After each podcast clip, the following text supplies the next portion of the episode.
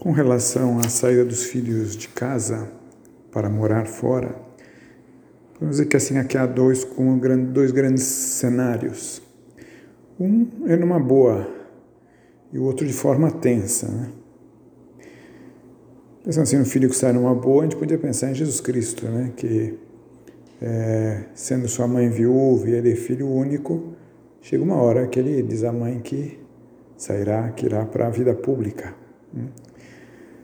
É, mesmo que a saída de um filho, de uma filha, seja assim numa boa, é, normalmente por ocasião do casamento, né? mas também por outros motivos, por motivos profissional, uma, se arranja um emprego numa cidade distante ou em outro país, sempre custa. Né? Mas deve-se pensar então que é aquilo para o qual se criou os filhos, que é justamente para que tivessem asas para voar. Então, chegou o momento de voar. Isso tem que ter essa confiança.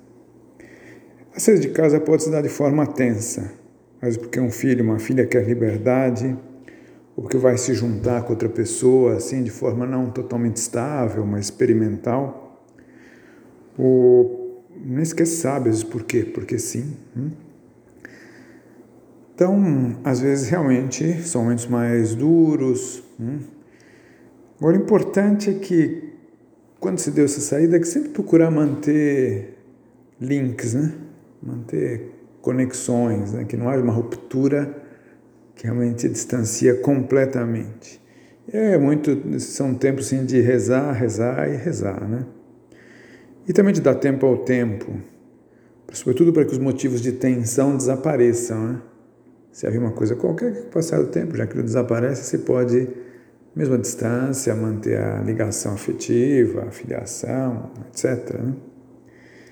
E há também os filhos pródigos, né, que são aqueles que é, voltam a casa.